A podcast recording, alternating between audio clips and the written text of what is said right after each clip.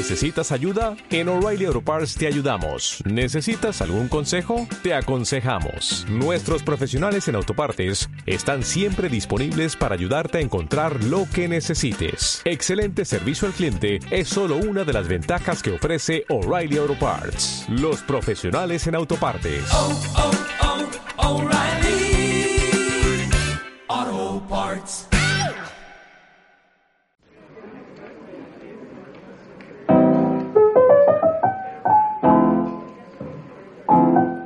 Hola a todo el mundo y bienvenidos a Danicultura. El podcast en el que trataremos temas en base a las éticas de la permacultura y alguna cosita más.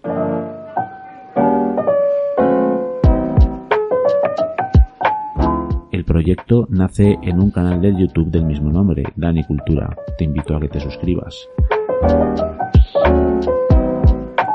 Espero que os encontréis muy a gusto y vamos allá.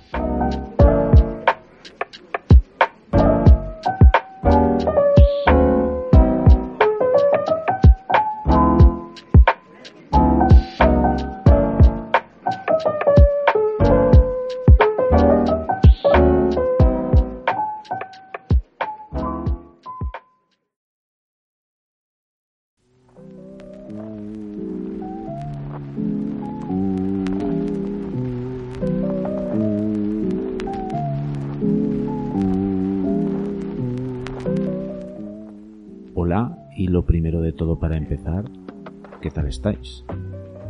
Eh, eso tiene que ser lo primero de todo, ¿qué tal estamos? Eh, bueno, hoy, en el capítulo de hoy, tengo intención de hablar de, de muchas cosas y de nada en particular, me explico. Eh, creo que lo mejor que tiene Danicultura es la comunidad que se ha creado como creo que eso es así, y de verdad que lo creo de corazón, pues me parece muy apropiado hacer una ronda, una ronda de preguntas y respuestas a través de los comentarios que vais dejando en el, en el YouTube. De momento voy a tirar de los comentarios de ahí hasta que haya un buen volumen de comentarios en en iVoox. Así que hoy va a tratar probablemente mucho de huerto, porque al fin y al cabo el canal de YouTube, que si por cierto me estás descubriendo en, lo que es el podcast, que sepas que hay un canal del YouTube también de Danicultura, que es donde nació el proyecto.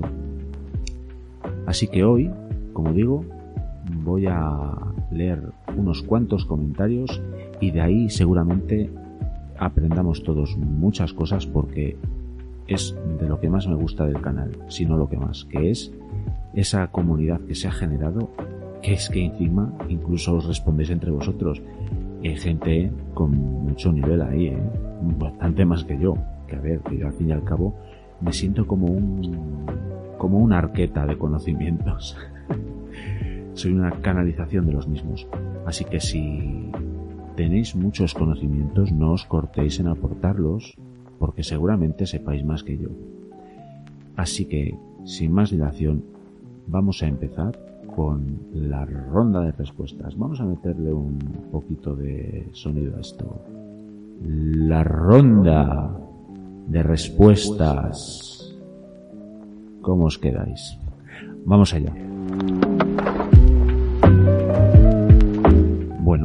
Pues el primer comentario que voy a leer viene de un vídeo eh, que lo titulé Aprovechando las oportunidades del entorno. Bien, correcto. Bueno, para empezar, eh, gracias a todos los que comentáis en los vídeos, ya lo he dicho. Eh, y quiero explicaros ahora un poco cómo he pensado hacer esto de leer los comentarios. Cuando lea el comentario voy a poner una voz un tono diferente, no una voz, un tono. Luego no lo vais a diferenciar. Y siempre recordad que yo llevo un bufón dentro, que no se os olvide nunca. Así que nada, el primer comentario en este vídeo y en este episodio del podcast es de Ramón Jimeno 7197, es como se llama en, en el YouTube. y él dice en el comentario, un win-win para todos gracias a la observación. Me permito sugerir, estaría muy bien y agradeceríamos, algún vídeo de cómo continúa el proceso. Pila grande, bancal, la creación y su mantenimiento. Thanks. Pues gracias a ti, Ramón. Y para ponernos a todos en contexto, en ese vídeo eh, hablaba, o bueno, mm, hablaba de cómo, gracias a la observación de todo el entorno del sistema, y esto sirve para todo, para un huerto, para, para una casa, para la vida en general, hay que siempre tener una gran capacidad de observación, porque hay muchas oportunidades a nuestro entorno que podemos utilizar en nuestro favor. Y en la zona de donde yo tengo el huerto, mi sistema, pues hay una zona en la que toda la gente de alrededor, no hay mucha, es cierto, pero hay. Pues toda la gente, todos los restos de poda, de siega, cosas de esas, las amontonan en una pila gigante o una pila, vamos, una zona en la que, digamos, ellos lo consideran basura y yo no lo considero basura.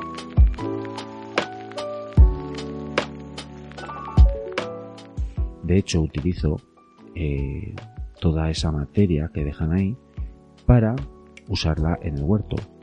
¿Cómo? Compostándola o utilizándola de acolchado, etc. Y eso es a lo que se refiere Ramón en este comentario.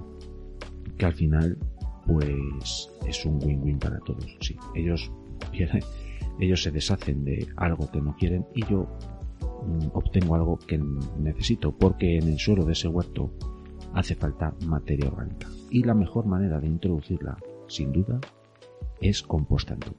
Y ahí se refiere Ramón y pregunta que cómo que agradecería cómo va ese proceso. Bueno, pues yo ese proceso lo que hago después de recoger todo ese material, eh, en principio lo suelo echar al bancal del compost. ¿Y qué es el bancal del compost? Para los que seáis nuevos, que no hayáis visto nunca en el canal de YouTube, por cierto, id allí, suscribíos, así me ponéis cara y veréis lo que es un bancal del compost. Bueno, el bancal del compost es un bancal de un metro veinte por 5, como todos los bancales más o menos que hago allí, que no tengo nada cultivado y encima he hecho pues eso, materia orgánica, restos de poda, restos de siega, restos de los cultivos, etcétera, y lo dejo en superficie. Eso se va integrando eh, al suelo y se va compostando. Y entonces mmm, queda pues el suelo genial y se introduce materia orgánica y la materia orgánica quedaos con el dato de que es capaz de absorber como si fuese una esponja por cada kilo de esa materia orgánica en el suelo 2 kilos de agua. Así que, según está el tema con las sequías recurrentes y cada vez más prolongadas que hay a día de hoy, pues eso es una gran práctica. Y como te digo, Ramón, eso precisamente es lo que hago. Normalmente lo dejo en superficie, en el bancal del compost, y sin más, que la naturaleza siga su curso.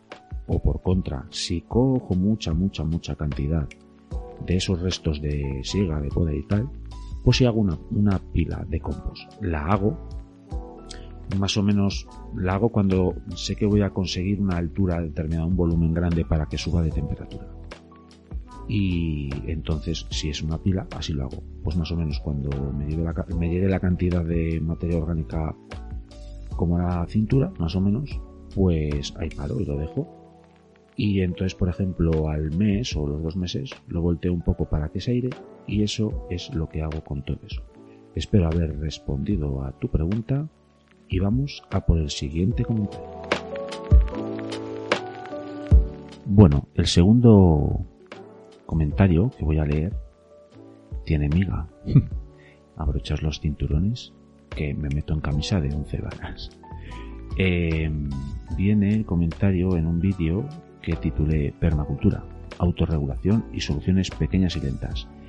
Mm, bueno, yo aquí en este canal y es en esta vía del, podcast, en iVoox, y, en, y en el canal de YouTube el canal de YouTube tengo más material, claro, llevo más tiempo, pero se basa fundamentalmente en un huerto, pero a partir de ahí toco más temas. más temas y todo siempre eh, dentro de las éticas de la permacultura, que son cuidado del planeta, cuidado de las personas y un reparto justo. Bueno, pues en base a eso, la permacultura además también tiene unos principios, ¿no? Y uno de los principios, precisamente, o dos, habla de autorregulación y también se habla de soluciones pequeñas y lentas. Eh, bueno, pues en este vídeo yo hacía una serie de reflexiones y gracias a, o a, raíz de ellas, eh, el comentario es de Susana Andoyo 8642, es el nombre, pero bueno, es Susana Andoyo, Susana en lo sucesivo. Bueno, pues Susana comenta y allá.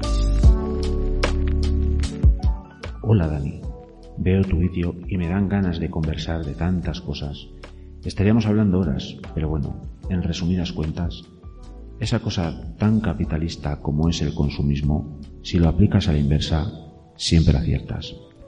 Mínimo esfuerzo y gasto, máximo rendimiento.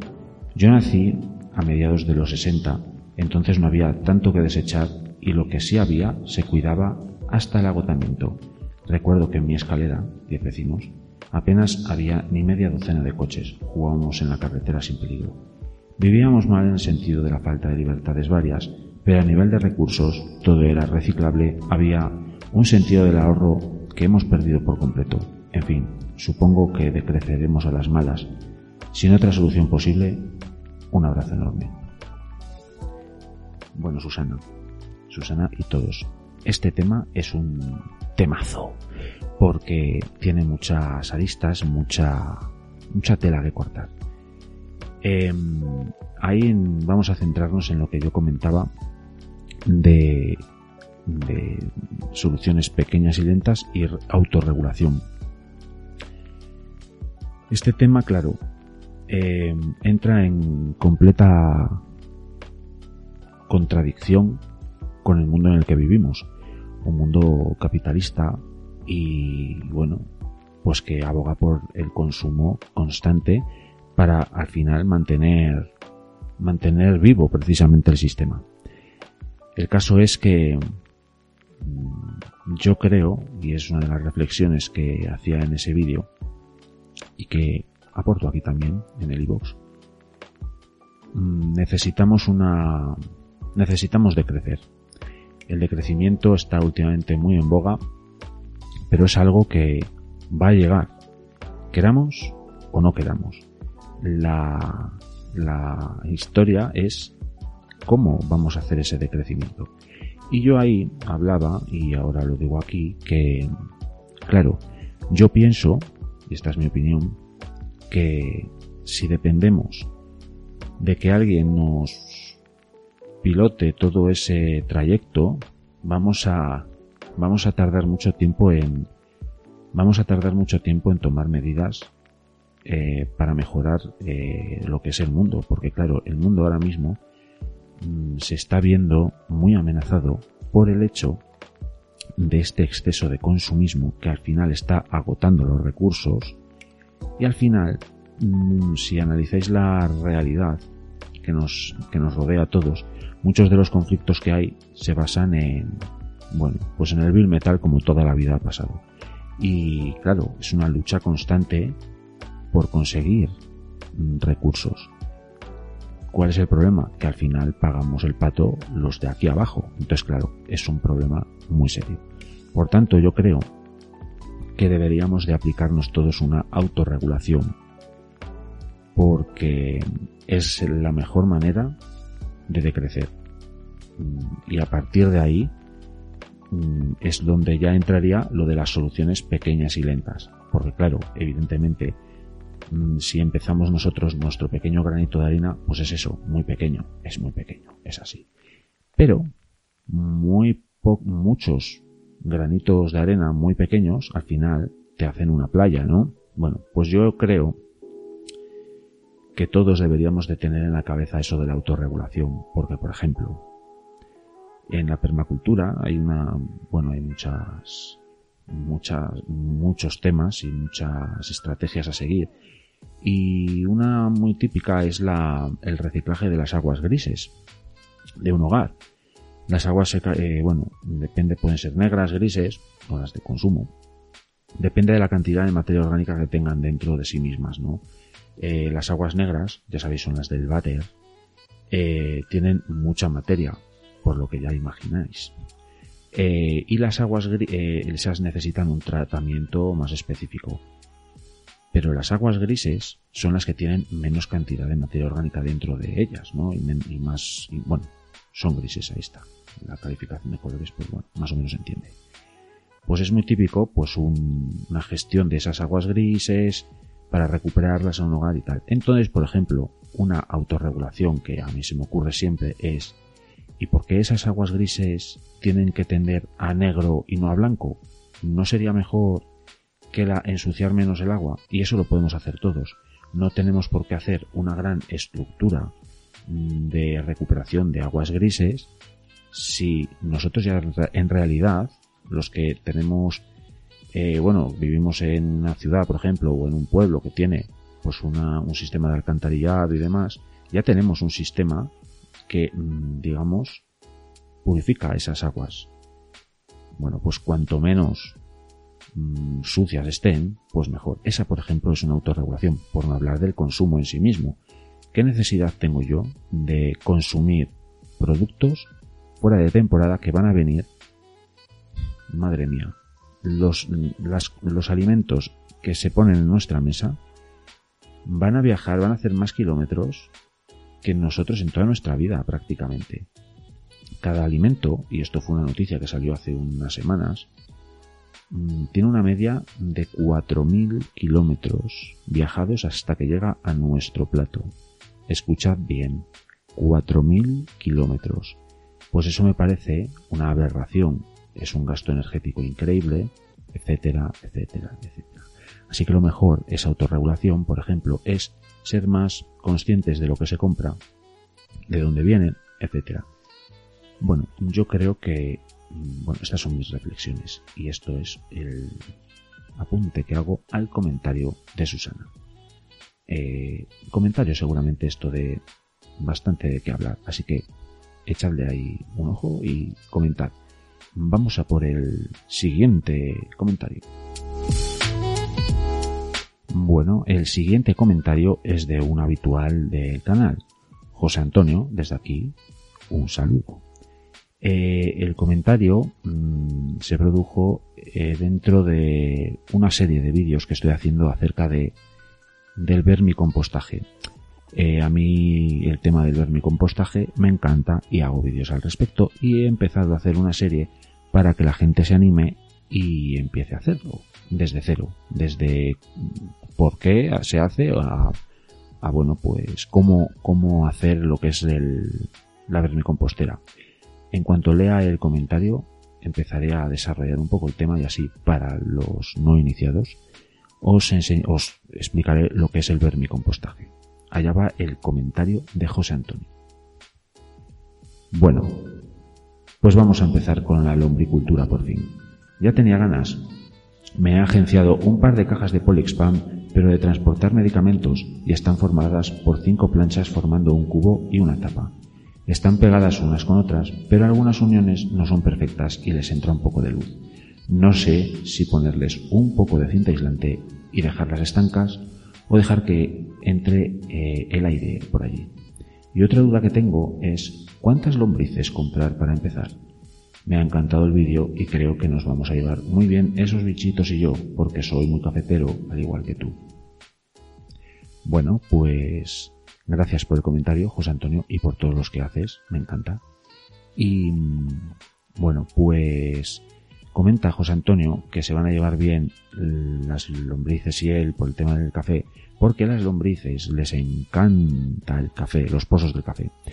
Y antes de seguir avanzando, por si alguien está mm, escuchando esto por primera vez y no tiene ni la más pajolera idea de qué es el tema del vermicompostaje, al final el vermicompostaje es la utilización de lombrices para descomponer los, la materia orgánica en general y en una casa pues los restos de cocina en particular esto mm, yo lo quiero potenciar en el canal y ahora aquí también, porque me parece algo que está muy bien porque se puede hacer también en un piso. Todo este tipo de, de temas que suelo tratar muchas veces en el canal y demás, pues claro, son cosas como muy destinadas a hacerlas en una finca, en una casa de pueblo igual o algo así. Pero bueno, en realidad hay muchas otras cosas que sí se pueden hacer en un, en un piso, en una ciudad. Y el vermicompostaje es una de ellas.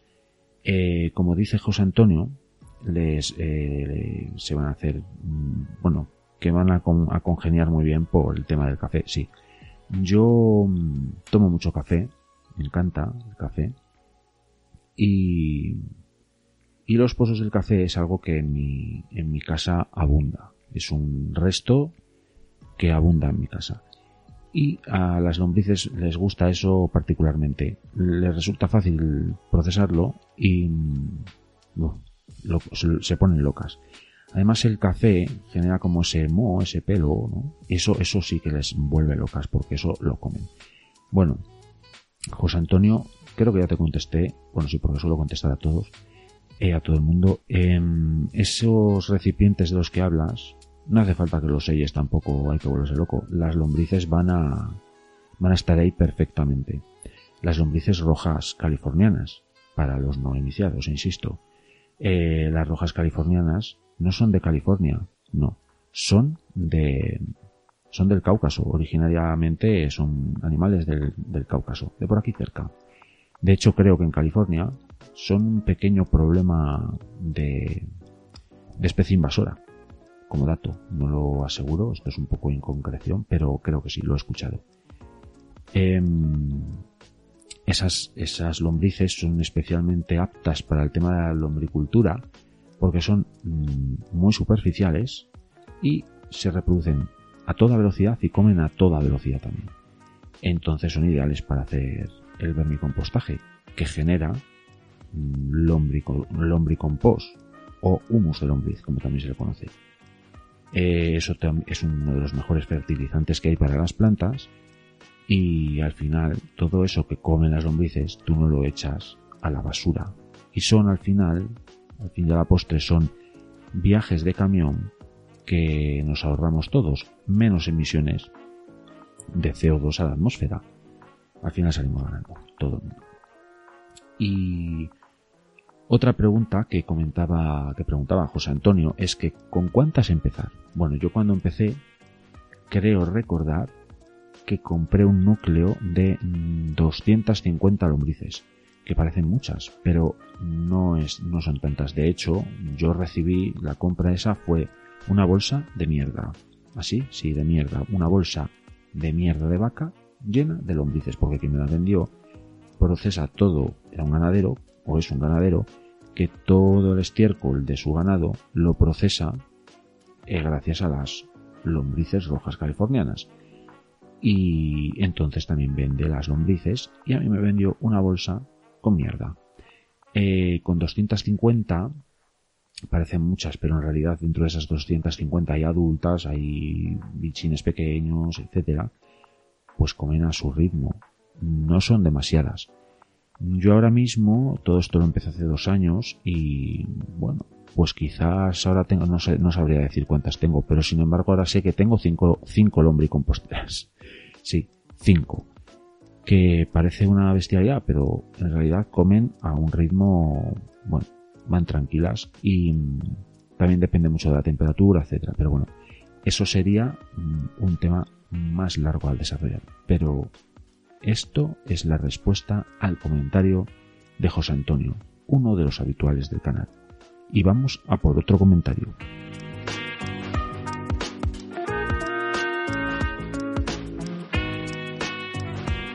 El siguiente comentario em, creo que es particularmente interesante en la práctica porque si la agricultura empezó hace 10.000 años, em, creo que desde aquel entonces se está luchando contra las malas hierbas o plantas adventicias, como hay que llamarlas, porque las, malas hierbas no son tan malas. De hecho, em, el comentario que os voy a leer ahora eh, se produce en un, en un vídeo que se llama, que titulé Deservar. El problema es la solución. Y eso es lo que opino de las plantas adventicias, que en realidad no son un problema. El problema sí es verdad que dan, es que dan trabajo. Y el comentario es de Manuel Daró, otro habitual, y cito. Yo este verano utilicé las hierbas adventicias para acolchar las tomateras y el resultado en el suelo fue espectacular. Retuve mucho la humedad y me ha mejorado mucho la textura. Dani, sigue así que estás haciendo un canal muy guapo. Gracias por el vídeo. Gracias a ti por tus palabras, me sonrojas, maldita sea. Y, y en realidad todos los comentarios me animan mucho, ¿eh? porque veo que en realidad sí, sí sirve para algo todo esto que estoy haciendo. Bueno, la cosa, hierbas adventicias. El tema es que dan trabajo, pero las hierbas adventicias en sí mismas no son un problema. Y me explico. Todas las plantas tienen raíces y gracias a esas raíces extraen nutrientes del suelo que al final pues llevan a lo llevan, llevan todos esos nutrientes a las partes aéreas que vemos lo verde y tal mm, semillas y frutos y tal em, yo las hierbas adventicias mm, las utilizo para, para el compost porque así todo eso eh, todos esos nutrientes que han extraído del suelo los voy a utilizar. Por eso no hay que volverse locos. Si crecen, pues crecieron, no pasa nada. Es una lucha que, como os digo, lleva 10.000 años entre nosotros. Y claro, a no ser que queramos utilizar glifosato, que es veneno para acabar con las hierbas adventicias, que al final es veneno que está en el suelo, que al final va a acabar en las plantas hortícolas, que al final va a acabar en nuestros platos, pues como que no. Yo no voy a utilizar eso ni nada de eso. Así que eh, las hierbas adventicias es algo con lo que hay que convivir. Tienes un huerto, te van a salir malas hierbas, llamadlas ya si queréis malas hierbas, pero bueno, plantas adventicias. El caso es que esas plantas adventicias, aparte de que para mí son un, entre comillas, un fertilizante, un abono verde, eh, tenéis que entender que son plantas que también te están descompactando el suelo. Te están introduciendo materia orgánica en el mismo, gracias a las raíces, porque cuando tú las arrancas, muchas raicillas que no se ven, son minúsculas, quedan en la tierra. Eso se va al final a descomponer, a integrar en el suelo si el suelo está vivo. Y eso es materia orgánica que nos va a ayudar a la retención de agua que ahora mismo es tan importante, habida cuenta de las sequías que cada vez son más heavies y vamos a tener que empezar a convivir con ellas. Entonces las plantas adventicias nos ayudan a ahorrar riego. Esa, esa materia orgánica, como os dije antes, retiene el doble de su peso en agua. Eso es un dato muy importante, ¿eh? tenerlo muy presente porque es un dato muy, muy importante para no considerar a las plantas adventicias tan malas como se las pinta. El problema, insisto, es que dan trabajo. Ese es el mayor de los problemas que tienen. Y, y también las uso como acolchado aparte en el compost, se dejan en superficie y eso al final se va a integrar en el suelo. Para mí, mm, salvo el tema del curro que dan, pues es verdad que dan curro, eh, son, mm, no voy a decir una bendición, ¿eh? pero mm, para mí no son un problema. Y para finalizar con los beneficios de las plantas adventicias, es que albergan también mucha fauna auxiliar, como por ejemplo mariquitas, como por ejemplo crisopas, como por ejemplo sírfidos y demás eh, animalejos que son carnívoros y se comen las plagas. Así que las plantas adventicias hay que empezar a mirarlas de otra manera, porque además también es una lucha que vais a tener perdida. El suelo está absolutamente plagado de semillas. Van flotando en el aire, llevan muchos años ahí, no vais a, no vais a acabar con ellas. Así que utilizarlas en vuestro favor. Esto es muy permacultural. Y vamos a por otro, comentario.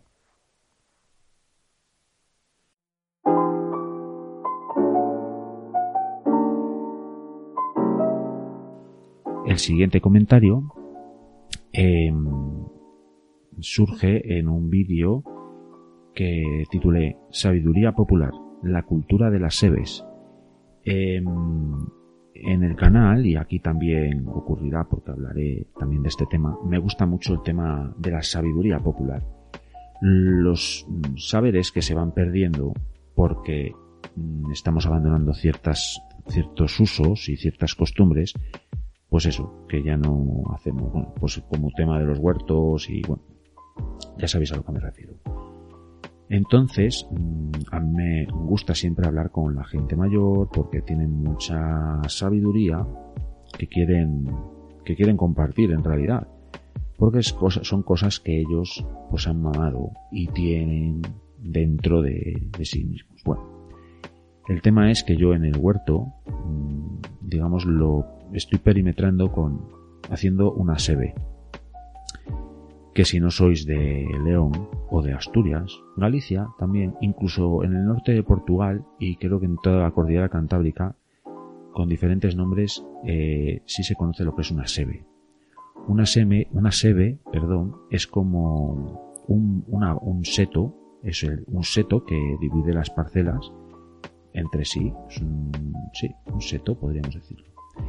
Eh, está formado por postes, está formado por postes que se clavan en el suelo y se va, digamos, de manera, estos postes están de manera vertical y de manera horizontal se va generando como un entramado de, de otras ramas más pequeñas, como tejiendo, ¿no? Todo ese tema. Se genera como una especie de tejido. ¿Qué ocurre? Que en estos bordes, en estas sebes, mm, esos postes verticales, en muchas ocasiones acaban enraizando porque son restos de podas o, partes de árboles cortadas a tal efecto porque se sabe que rebrotan y entonces al final lo que generas es un, un gran muro verde. ¿Qué tiene de especial esto? Pues que por ejemplo en una zona de mucho minifundio como es León, sobre todo la zona norte y Bierzo y toda esa zona, pues en las zonas del minifundio eh, han modelado estas seves el paisaje. Si vais por el norte de España, veréis en muchas ocasiones, pues eso, cuando vais por las carreteras, en zonas, sobre todo de montaña, que es donde más bien perdura este tema, pues veréis como, como las, las pequeñas fincas están divididas por este tipo de setos y al final se genera como caminos también incluso y, y eso además mmm, trae consigo muchísima, muchísima biodiversidad. Eh, bueno, voy a leer el comentario porque me estoy enredando y al final no lo leo. Eh, el comentario es de César, otro habitual. César, que tiene un nombre en, en, el Google, Val, Peritz, no sé qué, bueno. César, hola. Eh, y comenta, nunca había oído hablar de las seves. Uy, espera, esperad, que esto me molaba a mí. Así, uh. Nunca había oído hablar de las seves. Em, a partir de ahora, siempre que vaya a León, me fijaré para reconocerlas. Por supuesto, también estoy deseando ver cómo vas formando la tuya. Un saludo, gran vídeo. Y me encantan tus comentarios, César. De verdad que sí. Pues eso, las seves, como os eh, estaba comentando, son eso. Y em, la biodiversidad que llevan consigo es absolutamente brutal. Son verdaderos mm, corredores de fauna, porque claro, al final una sebe se junta con otra, con otra, con otra, con otra, incluso llegan a los bosques, y por todo ese entramado de vegetación pues hay muchísimas aves, muchísimos mamíferos, muchísimos insectos y además de todo generan mucha, mucha vida en el suelo. Eh, eso es un tesoro. Las aves son un tesoro, pero son algo que está también en desuso. Y yo en el huerto eh, igual me hubiese resultado, me resultaría muchísimo más fácil pues ponerme a comprar, bueno, a comprar vallas y, demás y ponerlas. Pero yo no lo hago. Quiero fomentar el tema de la SEBE porque a mí me interesa más por el tema de la biodiversidad y por el tema de la retención de agua y por el tema de la fauna auxiliar para luchar contra las plagas de manera biológica me interesa por muchas razones y, y otro también por el tema de mantener ciertas costumbres que no quiero que se pierdan. Me parece interesante eso. Y vamos con otro comentario.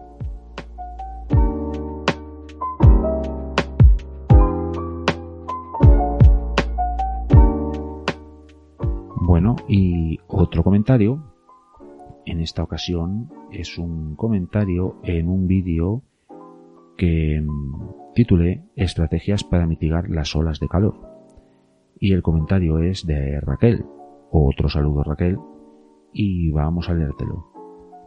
Qué bonito. Frutales intercalados para sombreo quiero meter yo también. Gracias Dani. Un comentario cortito y al pie. Y os explico. Em, en los últimos años, en los últimos veranos, el calor que se ha, lo hemos vivido todos, pero las plantas también, claro, ha sido criminal. De hecho, el verano del 2022 yo tuve muy mal año en verano porque literalmente el sol quemó mm, la mayor parte de los cultivos. No es el hecho del calor, sino la radiación. Y el calor también, claro, les afecta. Se secan más y bueno, sufren.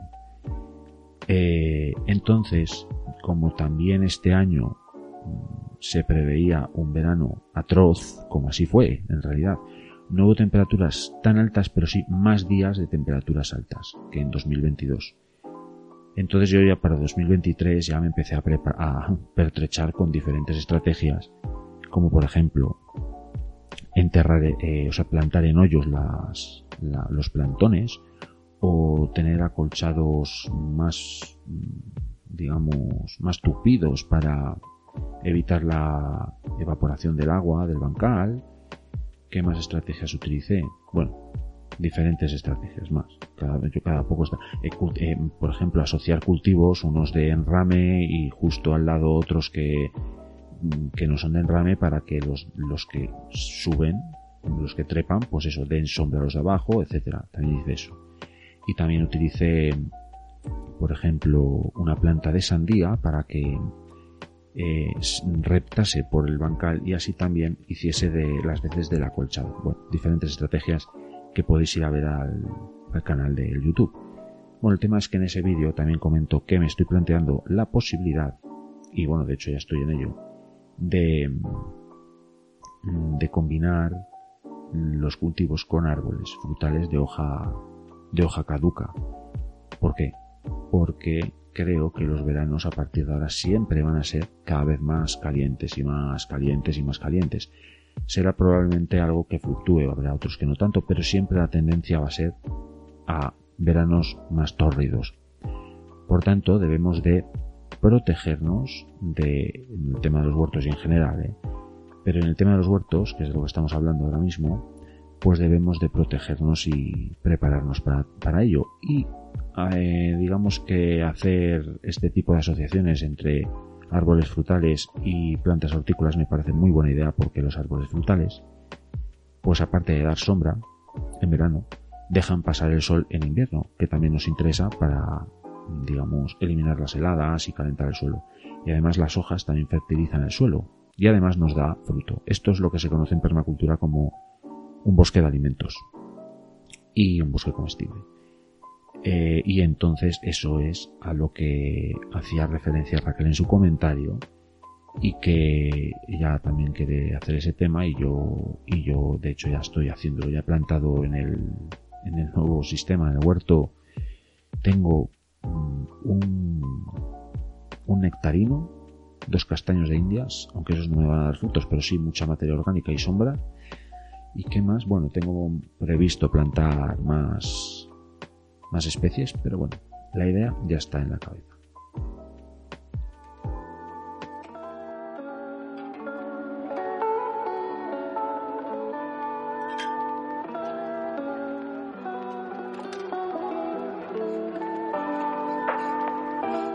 Bueno, todos estos comentarios eh, los agradezco mucho, así como los demás que no he leído, pero en algún momento acabaré, acabaré leyendo, no lo dudéis.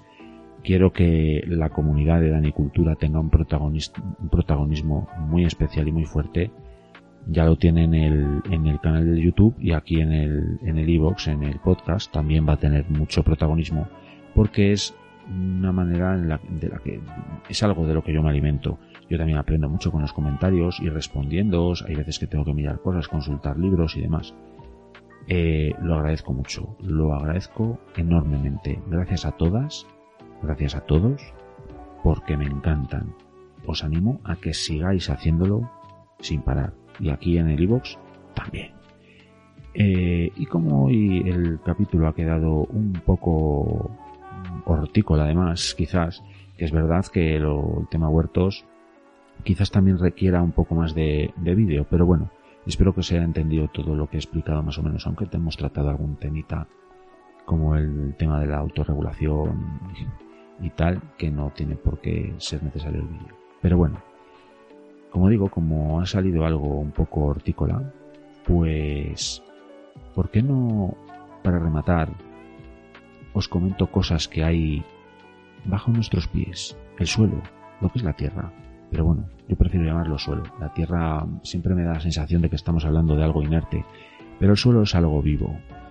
Y me gustaría que tuvierais en cuenta que un suelo vivo, un suelo sano, mm, no es algo que no es algo estático ni mucho menos inerte.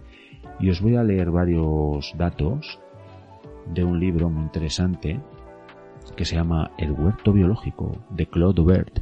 Este eh, libro me lo recomendó Albert de otro canal fantástico de YouTube que se llama Huertos Low. Por favor, id ahora mismo, dejad mi episodio e id a suscribiros a su canal porque es que es oro molido. Es buenísimo. Pues ese libro, este libro me lo recomendó Albert de Huertos Low. El hecho es que en el libro el bueno de Clodovert eh, da varios datos para que entendamos mm, de qué estamos hablando cuando hablamos de suelo. Y da datos, es que realmente los lees y dices, vaya movida, ¿no? Bueno, pues os voy a leer, por ejemplo. ¿De qué está compuesto el suelo, no? Primero las bacterias están presentes en cantidades de varios miles de millones de ejemplares por gramo de tierra fértil. O sea, imaginaos el lío de bacterias que hay en el, en el suelo. Varios miles de millones por gramo. Bueno, después pasamos a los hongos, que no forman setas visibles a simple vista. Se hallan presentes en proporciones de varios millares de ejemplares por gramo también de tierra. Lo, bueno, eh, lo que son los hongos es, es de tal importancia en el suelo que abruma solo empezar a leer un poco cuando hablas, cuando empiezas a informarte del tema de los hongos. También se le conoce como el Internet del bosque. Las propias hifas, que son digamos como las raicillas de los hongos, no las setas, no penséis en seta cuando hablamos de hongo. Las setas son, por decirlo de algún modo, el fruto de ese hongo. Pues esas raicillas mm, se introducen dentro de las raíces que son más grandes de los árboles y de las plantas conectan unas plantas con otras. Tienen una conexión todas las plantas. Es un mundo mm, increíble que no da para no da para este capítulo, da para toda una vida de estudio. Eh, y es que además los hongos contribuyen a proporcionar estabilidad estructural a la tierra. Imaginaos la cantidad de mm, raicillas que tienen las hifas de los hongos. Dan estructura al suelo, estabilidad. Digamos que como que ligan todo el conjunto y también, por supuesto, ayudan a degradar los materiales orgánicos y a formar el humus tan imprescindible para la fertilidad de las plantas. Pero en el suelo hay más cosas. Eh, están los eh, actinomicetos. Es una palabra un poco complicada. A ver, voy a intentar repetirlo otra vez. Actino, actinomicetos. Ahí está, actinomicetos. ¿Os ha quedado claro? Actinomicetos. ¿Lo puedo repetir? Sí, actinomicetos. Eh, la proporción de estos es entre 100.000 y 10 millones por gramo de tierra. Y estos, además que segregan antibióticos que inhiben, que eh, a los gérmenes patógenos.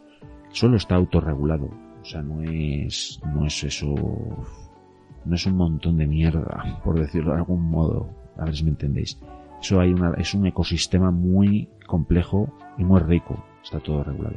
Pero es que en el suelo también hay algas microscópicas. Eh, también pueden alcanzar millones de, algas por gramo de tierra.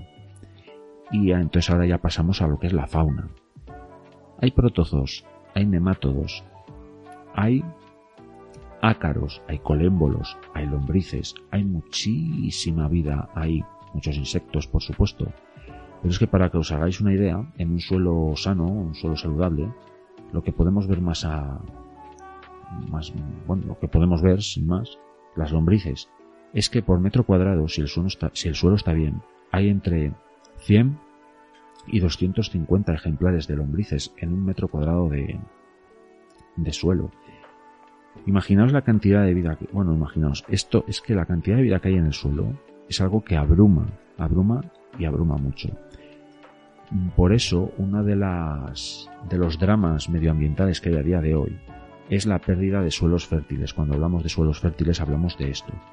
Y las malas prácticas mm, de agricultura tradicional, convencional, que se basan en eliminar todo lo que no sea la planta hortícola y pues bueno, pues generan desequilibrios en el suelo que al final convierten ese suelo en lo que hablaba antes, en simple tierra, en la que hay unas plantas hortícolas que nos interesan por X razones y encima, como el suelo está muerto, no, no tiene fertilización. Tienes que añadirle esos abonos de síntesis química que a la postre se hacen con gas natural.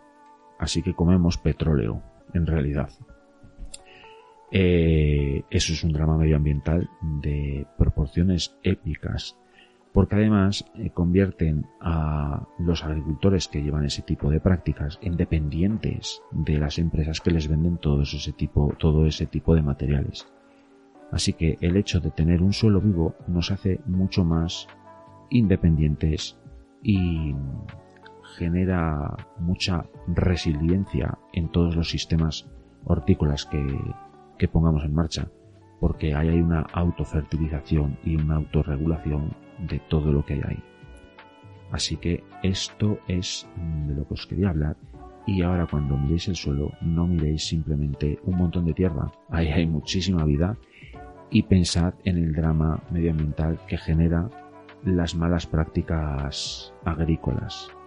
Hay que, hay que tener otras prácticas agrícolas. Y ahora la Unión Europea se está empezando a poner las pilas con la agricultura regenerativa que será un tema de conversación muy interesante para desarrollar en un capítulo entero de este podcast.